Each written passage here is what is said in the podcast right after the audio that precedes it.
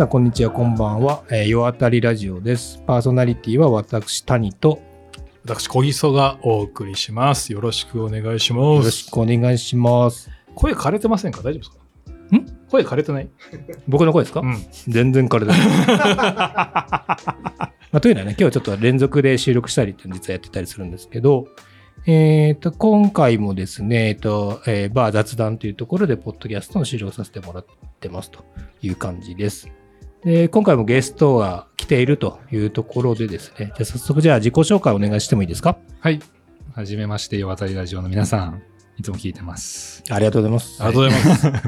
今、あの、生成 AI スタートアップのアルゴマティックという会社で今、しあの、執行役員 CXO をやっております、野田克樹と申します。よろしくお願いしまお願いす。します。ようこそ。ようこそいらっしゃいました。マニュアルな SE。はい。まあこれがね、まあ、生でそうですね。オフラインで撮る醍醐味みたいなところあるんでね。うん。で、えっと、こ今日は、まあこれはツイッター見てたんですけど、はい。呼び方は、野田と勝木とどっちがいいですか？あ、じゃあちょっと最近リブランディング、リブランディングしようかなと思ってまして、あの、か仕事で勝樹って呼ばれて、ずっと呼ばれているんですけど、なんか SNS だけ読みやすいから野田にしてたんですけど、そうするとちょっと移行が大変なんで、か勝樹でいきます。勝木で。はい。じゃあ、勝木さんでいきます。よろしくお願いします。はいありがとうございます。とですね、僕と勝木さんは、まあ、遡ればね、はい。あの、グッドパッチっていう会社で一。緒ではあるんですけど、世代的には被ってなかったりもあったり、で、まあもちろんね、知ってる、あの、存在は知ってても意外とキャリアというか、そうですね。なんとなくのその表面上というか、のことしか知らなかったりするんで、まあ僕からいろいろ今日聞ければなって感じなはい。あんですけど、りがとうございます。そうですね。まあ先にでも今のこと聞いちゃおうかな。今、まあさっきその会社の案内してもらったんですけど、実際どんなことやっているんですか？あの、生成 AI スタートアップで今出来たてほやほやで収録時点で9ヶ月ぐらいの会社なんですけど、スタートアップスタジオみたいな感じでこう、生成 AI 領域に特化した複数領域の事業を立ち上げるっていうところをやっておりまして、で、その複数領域の,、えーのデザインチーム作るとか、まあ時に自分で手を動かしたりみたいなところをデザイン面、あの、プロダクトデザイン、いい感じにしていくっていうところと、あの、まあ、複数事業を作ってる上で、一応、傘としてのカンパニー、あの、ほあのカンパニーというか、あの、アルゴマティックという会社自体は別であるので、その会社のブランディングとか、あの、をやっておりますって感じですかね。うんうんまだ、あの、出来たてほやほやなんで、あの、広報とかそのあたりも、あの、自分の配下でやってるっていう感じです。ということは、こう、できたタイミングからもう参画してたみたいな感じですか？ほぼほぼ、そうですね。4月創業で、えっ、と、僕、正式に入ったのは7月なんですけど、あのー、5、6月から普通に関わりはしつつって感じですね。たら、まあ一番、今、ちなみに年齢とか聞いても大丈夫ですか？あ年齢この、あの、NG じゃないですか年齢全然大丈夫です。はい。あの、今年できゅ93年生まれで、今年31ですね。今ちょうど30歳です、今。みそじです。みそじで。まあ今、周りにいるえ現場は、30、お、後半？え現場でこ、ここの、この部屋です原か3人はね多、あー確かに分、そうですね。もう40 40に差し掛かる。乗ってるんで、僕、僕と新明さんも40乗ってるもんね。僕、今年乗りますんで、ね。すいません。ほぼちょうど9、9個差あ、小木さん9個差なのは知ってるんですけどそうです。ね。ですね。はい。まあ31なんだけど、まあキャリアで言うと、一番最初の社会人というか、はい。デザイナーとしてのキャリアの最初が、グッドパッチ。社会人のデザイナーはそうですね。で、でね学生の時ちょちょろっと別あの別のインターンとかでやってましたって感じですかね。まあ、グッドパッチで、その、勝木さんといえば、まあ結構多分いろんな記事に出てた気がするんですけど、はい。例の話ですね。そう、まあグッドパッチの、まあ、まあこれも多分言っていいと思うんですけど、まあカルチャー的にこう、まあ崩れかけてるみたいな時に、まあ、勝木さんの熱いメッセージによって復活したみたいなこう話が、逸話があるわけじゃないですか。ありますね。その時の、なんだろう、情熱みたいなその話するんですねう。ん。まあ軽くでも全然いいですよ。はい。あ情情熱。まあまあ、あのー新卒で入ったんで、正直、なんか後から振り返ったら土屋さんは組織崩壊っていう、こう名付け方をして、だいぶそれで、まあ、バズったって言い方良くないかもしれないですけど、うん。だいぶ話題になってましたけど、うん。まあ、僕新卒で入りたてだったんで、そのなんかその組織崩壊本当にしてるかどうかみたいなところもなんかその俯瞰して把握してないじゃないですか、新卒1年目って。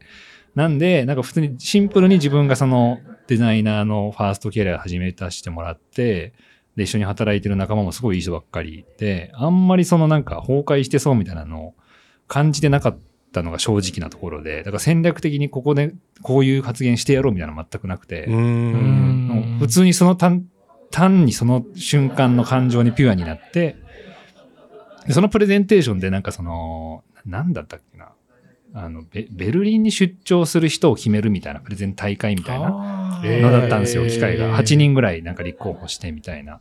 で、あの、新卒1年目だったから、他の人みんな結構すごい人ばっかりだったんだけど、自分ができることってその、あの、スキルじゃなくて愛情を語るとか、この会社に対してこういう思いがあるみたいな、その、あの、思いというか感情系でしかたまたま訴えるものはなかったんで、っていうところをこういろいろ何周も回って、その、あの、プレゼンテーションに落ち着いたんですけど、それは別に会社としてこうなってほしいとかじゃなくて、自分ができることの最大限やんなきゃなって思ったら、たまたまそのタイミングで、そういう発言がこう、土屋さん的には求められてたし、なんか他の人にもそういうこう反響をもらったっていうので、別にこう、な何も打算はなくって感じ。うん。でしたねまあ純粋にピュアな気持ちでね。はい当当時はそうでした。うん。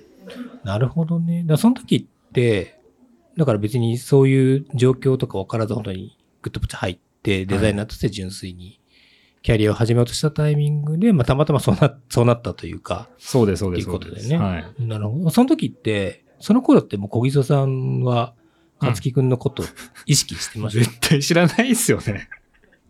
その頃はね、いや、知らなかったですね。なんかその、まあ、組織崩壊云々って話は、まあ知ってたんですよ。具体的にどんな組織崩壊があったかは、まあちょっとこう、ぼやっとしてましたけど、あのーまあでもそうですね、そこでこう、勝木さんのことを意識することは、まあななかったもっと、もうストレートに言っていいですよ。知らんです。知らんですって。知らなかったですね。多分然僕もでもそれで言ったら、その時は本当に外に出てなかったし、ああ、そうだ。全然知られてないですよ。髪も黒かったんで。ええ。まあだから、それがだから何年前ってことなんですか？えっ、と、2017年、8年とかなんで、7年前とか ?7 年ですかね。前か。なるほど。7年前。そう、だか6年前。ら、僕がまた部屋の隅でいじいじしてた時だと思うんですけど、働いてましたよね。働いてたよ、働いてたよ。はい働いてた、働いてた。うん。でそっからね、グッドパッチ、まあそういうのはエピソードありつつ、何年ぐらいグッドパッチに行って次のキャリアなんですか？4年いました、4年。?4 年？あ、でも4年か。はい4年いて、次が TBS。TBS に転職したのと、同じタイミングでその、あの、ギルド組織の、うんあの、有有名ではないんですけど、バイソンホールディングスっていう会社の役員を同時に就任して、あ本当にもう同時に。本当に同時に就任しました。それってなんか、どういう流れでそんなことなんですか？あ確かに、それあんまり確か話してないかもしれないですけど、まあ、あの、シンプルにグッドパッチの時は、そのマネージャーやってたんで、もうちょっと、マネージャーなのに早すぎて手を動かしたいなみたいな、あの、クリエイターとしてのこうあるじゃないですか。ジレンマというか、コンプレックスみたいな。まあだって20代半ばってあそうそうそうそうです、そうう。それでもうなんか現場離れてマネジメント、うんピープルマネジメントとかクオリティマネジメントばっかりやっちゃってたんで、一回 UI がっつり作んないとな、もう一回みたいなタイミングがあって、で、そういうポジションがたまたま TBS で空いてたんで入って、で、あの、グッドパッチ時代、こう、副業の仕事とかをいただいもらってたんですよね。その出来たてほやほやのクリギルド組織みたいなところで。で、でもとはいえギルド組織なんで、グッドパッチの競合っちゃ競合なんですよ、うん講義では。で、なので、あの、なので辞め、辞めるタイミングでそこの役員になってくれないかみたいな。まあ、それやってる時は当然なれないんで、あの、辞めるタイミングでそれもらっあの、そういうオファーをもらって、TBS の就就任と同時に、あの、その会社の役員にもオファーもらってるんですけど、一緒にやっていいですか？っていうのを TBS の人にお話しして、あの、社外取締役、社社外、社外というか、非常勤取締役だったらいいよみたいな感じで、あの、言ってもらって、同時に始めたって感じです。ああ。めっちゃ細かいとこなんですけど、はいそのなんかこう、役員になりませんかって言われたりするときに、ま はい迷いはないんですか？迷いはそう、なかったですね。はい。あの、そまあ結構その、の、伸びてたというか、その代表の方の思いというか、あのエンジニアの人なんですけど、うん。で、このエンジニアのチームとか PM のチームはいい感じできてたんですけど、やっぱそこって、そのエンジニアあるところにデザイナーありじゃないですか。で、その、で、デザイナーがどうしても必要で、なおかつそこをこう、あのマネージする人が欲しいみたいなところの、この、ななんていうんですかね、自分がそこにちゃんとフィットしそうなところみたいなのも、あの、肌感としてあったので、あんまりそこは別に考えることなく、まあ、なおかつ、今だから言えるっていう感じで言うと、まあ、副業だ言言っても TBS あるんで、うんそんなにこう、自分の中ではこう、ここに人生かけるみたいな当時、思いも、あの、ランディさん聞いてたら申し訳ないですね。思いながら、あの、リスリスク、あの、お便り来てます。聞いた。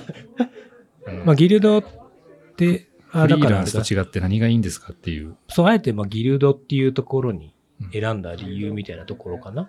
あ、はいはいはい。なんかその、ギルド組織僕が当時やってた時の課題感、課題感でもないんですけど、僕自身がそうだったんですけど、あの、副業って結構探すの難しい。うん。人によって難しい。うんまあお二人とかは、そのなんか、例えばソーシャルで有名だし、副業探します、してますって言ったら、なんかいっぱい来るじゃないですか。そうじゃなくて、こう事業会社で全然 SNS とかもやってない方々が副業を探すってなると、かなりハードル高いんだけど、だけど事業会社にこう、がっつり入り込んでやってるデザイナーの方々ってすごい優秀な方多くて、そういう方々ので、じ日本の人口減るじゃないですか。うんっていうふうに捉えると、その一人のそのパワーをレバレッジさせる必要性がすごい高いなと思ってたんで、その事業会社の人を引っ張り出すっていう言い方もちょっとおかしいですけど、引っ張り出してチーム作って、その、そんなに高い予算出せないような人たちにうん。デザイナーを、あの、斡旋すると紹介っぽいですけど、一緒にプロジェクト組んでやっていくみたいなところの、あの、ニーズあるなと思ってたんで、そこの、こう、課題感とかもフィットしたんでやってたって感じで、うん。だから、あの、お客さん的には、お客さんというかあの、クライアント的には、そんなに高いお金を出さずとも、あの、優秀なデザイナーとつながれるし、デザイナー的にも、あの、ギルド組織であるこからこそ、その仕事を探すコストとか、なんなら契約も僕たち経由で巻くんで、なんかそのリスク、最大限のリスクを負ってるのこっちじゃないですか。会社なんで。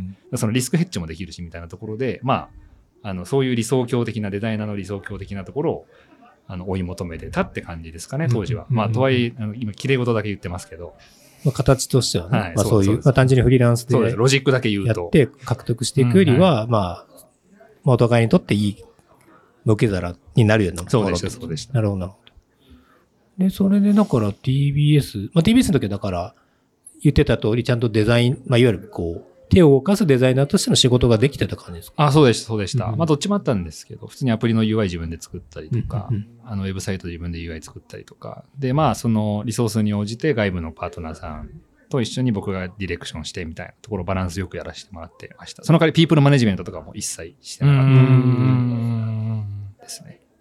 だから、そこからじゃあ、さっきの、また遡って戻っていくと、だから TBS も、でも TBS だから5年 ?4、5年ぐらい。いや、全然全然、あの、2年、2年です。え、2年か。あ、そっか。僕まだ社会人 7, 7年目 ?7 年目ぐ、8年目ぐらいですああ。そっか。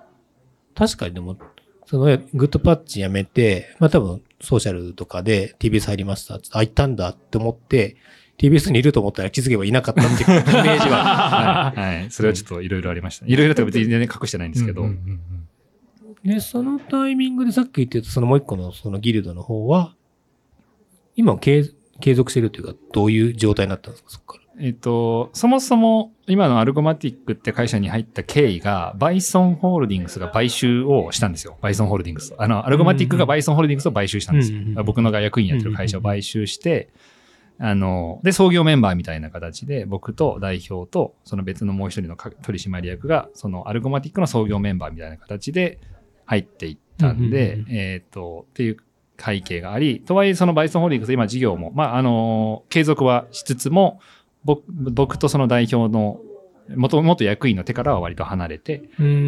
やアルゴマティックに集中してるってなるほどいう感じです。まあまあ濃いですね。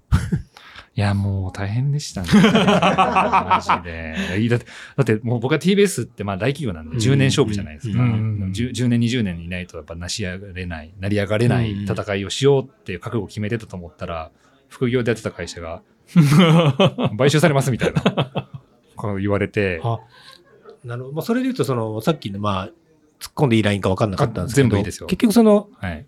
買収されました、あ、まあ、されますみたいな動きがあった結果、TBS を辞めたのか、TBS を辞めた後に、はい。それが起きたのか。あ前者です、前者ですねあ。もうで僕は TBS やりながら、こう、まあ、うんあの兼業みたいな感じでその仕事していくと思ってたら、あの、急遽代表から、あの僕、かっちゃんって呼ばれてるんですけど、かっちゃん、バイソン売りますっておー言われて、ああ、そう、まあ、マジかみたいな。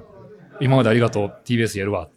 じゃあねって思ってたら、まあ、いろいろ話していく中で、いや、こっちコミットしないとあかんなみたいなふうに思って、うん TBS 側を急遽辞めることになって、あの TBS の方々には本当もう、すいませんって、こういう経緯なんで、うん。はい、すいません、辞めますって言って、2年で辞めちゃいました。なるほどね。はいだからまあ、まあ、さっき言ってたみたいに、結局その、まあ、10年、20年みたいなはい。前提から言えば、まあ、あの、言い方があれなんだけど、まあ、2年である意味、区切りをつけたっていうのは、まあ、ある意味いい、いい選択の一つかもしれないよね。そうですね。うんまあ、あの、サム・アルトマンのせいですね。そう。はい。そういう意味では、結局その、モチベーションみたいなところって、やっぱその AI だとか、そういう事業ドメイン的なところなんですうーんそれも半分ぐらいうんありますね。あとはもうポジションとメンバーとみたいないろんな変数がありますね。まあでも AI ですかね、やっぱり。あうんのこの時代を変えるレベルのじ技術の黎明期みたいなところに中心で関われるかどうかみたいなところは割と大きかったですかね。もう僕が社会人になった時にはもうインウェブ、ウェブ2時代もほぼ後半みたいな。うん。でどこのマーケット風穴あるかみたいなところも本当ニッチなところ掘るぐらいのし思考しかしてなかったんで事業開発においてそれをなんかゼロベースであらゆるものが変わっていくってタイミングで真ん中に入れるかどうかみたいなところは今しかないかもなーっていううん。ので、最後は背中を自分で自分の背中を押したって感じですかね。多分ようやくそこのライン来た頃に、多分小木曽さんと絡みが出始めたと思うんですけど。あおっしゃる通りです。いや、そうですよですよねね。実際なんか、小木曽さんはどう？この勝木くんとこう、気になる。絡み始めたんですか気になりますよね。気になる。僕は知ってますけど。気になりますね。いや、だからあのーまあ、現職のね、スマート HR で、あの、初めてその生成 AI 系かけるデザインのイベントをやったんですよ。で、まあ、もともとそれも飲み屋で実は決まったってすげえ緩いやつなんですけど、DMM と、まあそうそこの大村さんね。あそこの、ここにいる大村さんこと、まあまあ、大村さんがいらっしゃるんですけど、大村さんと、えっと、ノートの宇野さんとですね、あの、もつ焼きバンっていう、中目黒の美味しいですね。美味しい。美味しい 飲み屋ですよレモンサワーが美味しいと。そう。で、まあ、意気投合して、ちょっとデザイナーと生成 AI のイベントやったら面白いんじゃないっていうのをやったのがきっかけですね。でそれでこう開いた時に、ちょうど就任して間もなかったですよね。僕はその、薄くは関わってたんですけど、ちゃんと正社員、正社員というか、ちゃんと入ったのは、その初日。初日だっけ？はい。その初日にそのイベントを小磯さんがあ、開いそう。で、初日にいらっしゃって、で、ちょっといろいろお話ししている中で、ああ、なるほどって言って、ちょっと、あの、今ちょっとそのイベントのお手伝いとか実はしてるんですけど、まあそういう、はい、そうそうそう出会いがそこでしたね。で偶然でした、本当に。はいあそこもなんか聞きたくて、なんかその、風の噂では、まあその、まあその小木曽さんってまあいろんな副業されてるはい印象なんですけど、アルゴアルゴマティックさに関して言うと、そのイベント担当みたいなはい。関わり方はい。してるじゃないですか。はいそれ、僕的には面白いなと思ってて、はいまあある意味こう、スタートアップにおけるその外部のパートナーとか探すときって、まあ大体やっぱり、まあ、デザイナーだとか、はいまあ、手を動かす人探すか、まあ、強いて言えば、まあ確かに広報とかね、うんうんあの外部に委託する場合あるんですけど、確かに確かに。このイベントっていうところで、この金髪のおじさんを あの採用したというかね、選んだっていう。そこはなんか、意識的になんかあるんですか？いや、正直あんま戦略的に全くコミュニケーションはしてなくて、とはいえなんかその、あの、複数で同時多発で複数事業を作っていく以上、採用が超重要イシューっていうのは、なんかまあなんとなくは肌感としてはあったんで、その施策の一個としてイベントはやっていくだろうなとはたまたま思ってたんですけど、で、小木曽さんのことは SNS で知ってたんで、まあたまたまそのイベントも主催されてたんで、たまたまご挨拶して、はじめまして、みたいな感じで、リアルはじめましてですね、みたいな感じで挨拶して、で、なんか小磯さんからこう、何でも形いいから、とりあえず一緒にやっってみたいと思ってましたって言ってくださって、でまずその一緒にやるっていう結論ベースで始まってるんですよ。で、プロダクトデザインは副業だとそんなに、あの、コアなバリュー出せないっていう肌感がなんとなくあったんで、その、それは小磯さんどうのこうじゃなくて時間的にとかなんで、どこでご一緒ま、まずご一緒する結論ありきで何が良さそうですかみたいな感じで、いろいろディスカッションさせていただく中で、こう、結論として、じゃあイベントまず、あの、僕たちもやりたかったと思ってたし、いいかも、みたいなところで、こう、多分初初回、普通にオンラインで会議30分くらいさせてもらって、もう、じゃあそこで行きますか。って言って、じゃあ一旦、 Slack 書いてもらって、みたいな感じで、蓋を開けてみたら、あの、で、当時僕、小泉さんのことそんな知らなかったんですけど、蓋を開けてみたらもう、え？日本一イベントできる人じゃん、みたいな。マジか、みたいな。あ、それ、どういうとこでそう思うんですか？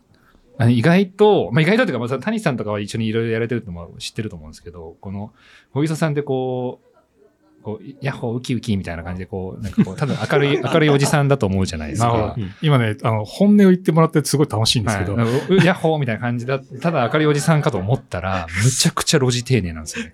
ああ。むっちゃロジ丁寧で、なんかその Notion でのそのタスクの切り方の細かさとか、その漏れ漏れないタスクの推進とか、もうだいぶ僕のマインドシェアがほぼほぼなくなるぐらい仕事取ってもらって全部やってくれて、僕意思決定だけすればいいみたいな感じで、っていうそのロジのきめ細やかさと、アイデアのおもろさみたいなのがあって、僕結構真面目、真面目ロジカルタイプなんで、なんかよくある、こう、まあよくあるよねみたいなところまでしかアイデアいかないんですけど、なんかあの2月、さ、なんか、さ、サバ、サバかわかんない。ブリだっけ？ブリでしたっけ？え、あーあのあの、鮮魚、鮮魚。鮮魚うんをなんかこう解体するショーとかやるとかって、うん僕絶対浮かばないんですよ。何が、何があってもその間浮かばないんですよ。だからそういうの浮かんじゃうじゃないですか。うんだからそういうこう、ななんていうんですかね。それで人が集まるみたいな、なんかそのアイディア力とロジ、ロロジ力というか、ああ。っていうのが掛け合わさってるのを初めてこう目の当たりに一緒にさせてもらった結果見て、あ、これマジこの人日本一だなって思っ。て、やばい人に出会えたなっていう。まあ、これは小木曽さん、ここでクラフトビールのバーなんで、この後、飲めます？進むと思う。もう一杯おごってもらっていいですか、いや、おごりますよ。なるほどね。いや、でも実際ね、イベント、その、まあ採用とか含めてね、ブランディング含めて、やっぱ自分たちでやると結構ね、大大変。ですもんね。まあ、そういう意味ではそういう考え方というか、まあ、ちょっと、勝木さん本人のキャリアの話じゃないですけど、まあこの小木曽さんのキャリアというか、仕事の仕方ね、ある意味勉強になるな。はいいやもうめちゃくちゃすごかったですね。びっくりしました、普通に。えまあ、だからかなり、まあ、勝木さんの話に戻ると、うんやっぱり、まあ、さっきね、ちらっと言った通り、まだ31の中で、はい。かなり駆け抜けてる感あるんですけど、いやいや、全。然。いや、でその、権限以上がめちゃくちゃうまいんですよ。うーん。なんかそう、若いうちって結構やりたいっていう風な気持ちが強いんですけど、勝木さんのなんかもうもう CXO も任せるとか普通にペロって言うし、あ、自分のね、そうそうそうそうそう、すごい、あの、異常がうまいですね。なるほどね。まあ、異常がうまいって結構大事っすよね。うん持ちがちなところあるんで。そうなんですそれはなんか、か、意識してるところもあるんですか？意識してるところは、まあ、意識っていうか、まあまあ、でもなんかこう、任せられた方が楽しいじゃないですか。わかんないですけど。小木さん、このタスクやってください、ポンポンポンってタスクリストあるより、なんか Y, だけ渡されて。あの、イベントいい感じにして採用し、人採用したいと思ってんですよねっていうのだけ、あとは任せましたっていう方が、なんかこう、クリエイティビティの余地がめちゃくちゃあるじゃないですか。っていうのは、なんかその、当時グッドパッチのマネージャーやってたからかもしれないですけど、あんまりこう、ハウを規定されるのってこう、メンバー的にも嫌だしっていう思想はそもそもあって、その、あの、大大義だけを渡しす、合意だけさせてもらって、あとは任せますっていう方が、お互い気持ちよいし、っていうのが、うん。なおかつ僕が持ってない専門性なんで、あの、でも逆に僕が強いところで言えば、はい、かなり入り込むんですけど、持ってないところかつ意義があるところに関してはもう完全に背中預けて任しちゃった方が、物事がうまく進むし、小木曽さんも気持ちよくやれるし、なるほどね。いや、でも、っていうスタイルでも、それというマネジメントスタイスタイルですね。そもそもこれがね、クリエイティブディレクターですよ、新明さん。ますまあ確かに、まあディレクションもそうだはいね。僕、本当に任せますね。すごい任せます、本当に。うんこれ小木曽さんだけじゃなくて他の人もん。いや、本当に本当に。みんな、すごい、こう、今ね、ラジオ撮られてるやつもね、すごい任せられてますよね。めちゃくちゃ任せますね。ね編集の方にもう、ん今日何出すか全部決めてとか、会議で何出した方がいいと思いますか？来週とかどうしますか？とかって言われるんですけど、そのボッドキャスト一緒に手伝ってくれる編集の方とかに。いや、おもうわかんないきわ、わかんないふりして、じゃあ分かんないから、全全部決めていいですよ。それで違和感あったら言うんでっていうココミュニケーション。を基本的に取る。まあ、仕事のね、多分振り方がうまいんだろうなって気がするんですよ。だから下手したら、やっぱ丸投げって受け取られる可能性もあるじゃないですか。こいつ仕事しねえな、みたいな。うん、ケースもある中で、多分どっかで、その、ちゃんとそのなん、なんかあれば、勝木さんが手を、まあ、動かすこともあるんだろうなっていう、うんまあ、そのね、うん安心感もあるんだろうなって気はしてます、ね。あるんですか？ありますね。言わせてる？かつでも、やっぱ、小木佐さんの場合は、やっぱりその、任せられるとか、その自分のやりたいことみたいなの持ってるタイプの人とかと、やっぱり、まあそういう意味ではやっぱりあの、さっきちらっと言ってた気がするんですけど、まあその、一緒に働く人が結構、を重要視してんのかなみたいなあ、。それはめちゃくちゃありますね。あの、だいぶ厳しいです。そのハードル。知らなかったです。誰に、誰にでもデザイナーに声かけてると思ってますよね。はい。僕のこと。はい。全然違います。本当ですか？選ばれし者ですよ。は何も出ないですけど、そうなんですね。なんかすごいこう、人たらしってイメージがあるんですけど。い。いやそでもねそれは悪口じゃん。いや、いやね、いやいや、褒め褒めてる褒めてる。人たらしはね、すごいいいんですよ。いや、いい言葉ですよ。うんいい言葉です。そうですよ。あの、うんなんでしょうね。人買いとか言ったらちょっとそれは悪い言葉ですけど、人たらしはすごい褒め言葉ですよ、うんなんか。うん。そう。まあ、まあ結構だ、僕もだやっぱいろんなね、そのリーダーとかね、経営者の人と絡んでて、やっぱり、やっぱなんだかんだ人たらしというか、なんていうんですかね、なんか、まあ、助けてあげたくなる人みたいなうん空気というか、でもとはいえ丸投げじゃないというか、確かに確かに。うん。まあ、その感じを作れるんだね。これがまだ31前後でできてるっていうのがいや、本当ですよね。すごく。て、うん。で、まあ、結構、気持ちいいですね。というところでね、まあ、あの、終盤に差し掛かってきたんですけど、今日、勝木くん的には NG じゃないよって言ってたんで、あ何にも NG ないです。あの、この岩渡りラジオ的に実は初期コンセプトで、はいほんやりたいけどなかなかやれてない質問なんですけど、まあ、こう今もグッドパッチから今のキャリアまで来て、はい。お給料はえ上が上がってきてます。確かに今日 NG ないって言っちゃった。あ給給料は上がまあまあ上がってますよ具体的な金額まで上が上が上がりますよ。うんうんうんまあそれはさすがに、うん。あの、僕お金はすごい人生で大事だと思ってうるん。ので、あの、そういう選択しか取らないはずです。素晴らしい。いや、本当でもね、お金のことね、お金のことというかまあ、まあキャリアを重ねていく中でね、そこは一つの指標なんでね。はい。まあデザイナーやっぱり、なかなか給料上がんねえな、みたいな話もともとしてたわけですよ。あそうなんですそうなんそうそうそうなんですよ。その、まあ、どことは言わないんですけど、僕がちょっと、もやっとしたのが、エンジニアとデザイナーで明らかに給レンジ違う。あー、ありますね。でも、ねそうそうですね。でも、まあそうですね。まあでもそれは僕はグッドパッチのおかげというか、うーん。僕だけじゃないですよ。多分そうん世世のデザイナーの副業を含めた時間単価、絶対グッドパッチのおかげで。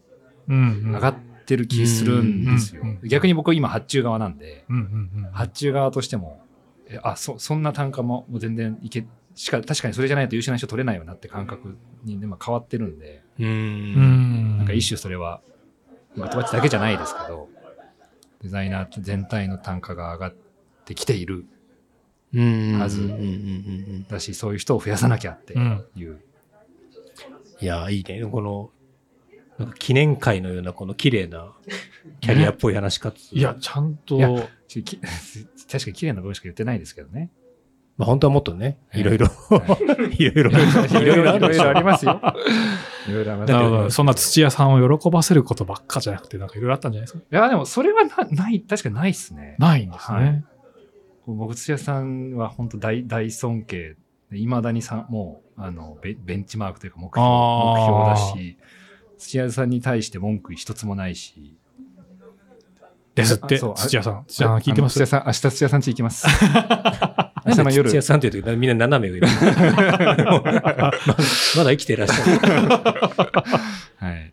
ほ本当になな感謝しかないですね。初心者デザイナーを拾ってい、拾っていただいたまだそうですね。新卒からね、入られてますよね。でも、だから僕、実は楽観的なかもしれないです。あの、あんまりこう、うんあのキャリア嫌だったなとか、あの仕事嫌だったなとかうん、そもそもあんま思わないってうんいうか。小木さん分かってるかもしれない。ぼ僕結構なんか、あの、ひょうひょうとしてるじゃないですか。なんかその楽しそうにやって、やってますね。なか、うんん楽しそうですね。仕事辛いわ、みたいな感じであんまり、あんまないですね。うん無理やりそれを多分なんかやってるんだと思います。うん楽しくいた方が、成果出るっていうロジックで自分の感情をねじ曲げて、はいはいはい。あのどんな辛いことがあっても楽しく振る舞うっていうねじ曲げ方を多分してるしてる。で、で、家で奥さんに、うんと大変だった。っていうわかる。わかるわみみたいな。ななるほど、なるほど。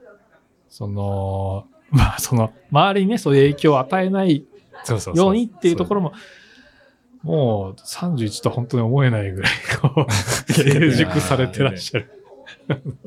まあそういう意味ではね、その楽観性みたいな、うんまあさっきと別の回でも話してたんですけど、まあ僕も小木さんは似てるというか、まあ、なんなんとでもなるというか、確かに。基本的にね、うんまあ、死にはしないというレジェンド、レジェンドですからね。いやいやいやレジェンドです。いやいや何が？いや、谷さんレジェンドですよ、僕からしたら。あ、そう、谷さんはレジェンドだよ。はい、いや、小木曽さんもいやいや、僕、レジェンド。いやもう、ここにいる人みんなレジェンドです。そう、新明さんもレジェンド。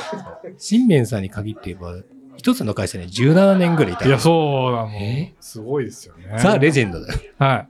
あの、過去の、えー、ヨタイラジオでそう聞けますので、そ新ちらぜひ面さん会で聞けるんですエピソードドを、はい、参照いただければと思いますすが。すごいよね、だって。17はやばいですね。ね。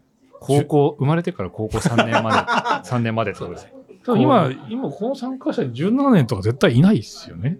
いないんじゃないかな。業界的にもそんなにやっぱ多くないですよ。ね。あ、じゃあ戻せということで。ええということで、まあ、時間もちょっと近づいてきたということで、えっと、一応ゲストの方に、はいまあせっかくなんでっていうことで、まあ、何かしら宣伝的なものがもしあれば、宣伝。まあ、あの、もちろん、ポッドキャストの話でもいいし、まあ、イベントもし近々あるなら、イベントのお知らせでもいいですし。そうですね。えーあ来週、生成 AI 新年会っていうのを弊社主主催で GMO さんのオフィス使ってあるのと、ポッドキャストやってますんで、インインサイドアルゴマティックっていう、その僕がホストの、あの、し社内のいろんな文化とか、あの、カジュアルな雑談とかを届けるのがあるのと、えっ、と、ツイッターやってますんで、僕。あの、10万フォロワー目指してるんで、お、目指してないんですけど、はい目指してないんですけど。でもね、今この中で一番フォロワー多いですよね。お確かに、うん。ありがとうございます。はい。一番1000人。はい。はいちゃんと覚えてるね。はいいきますんで。はいそうです、そうです。はい1日15回ぐらい開いてるんで。っていうのと、まあ、あの、弊社に興味がある PM の方とかエンジニアの方とか、あの、デザイナーの方とかいらっしゃいましたら、あの、カジュアル面談ぜひさせてください。っていうぐらいですかね、宣伝は。ありがとうございます。ありがとうございます。イベント担当の小木さんから大丈夫ですか？あ確かに仕事、仕事してください。あ、はい。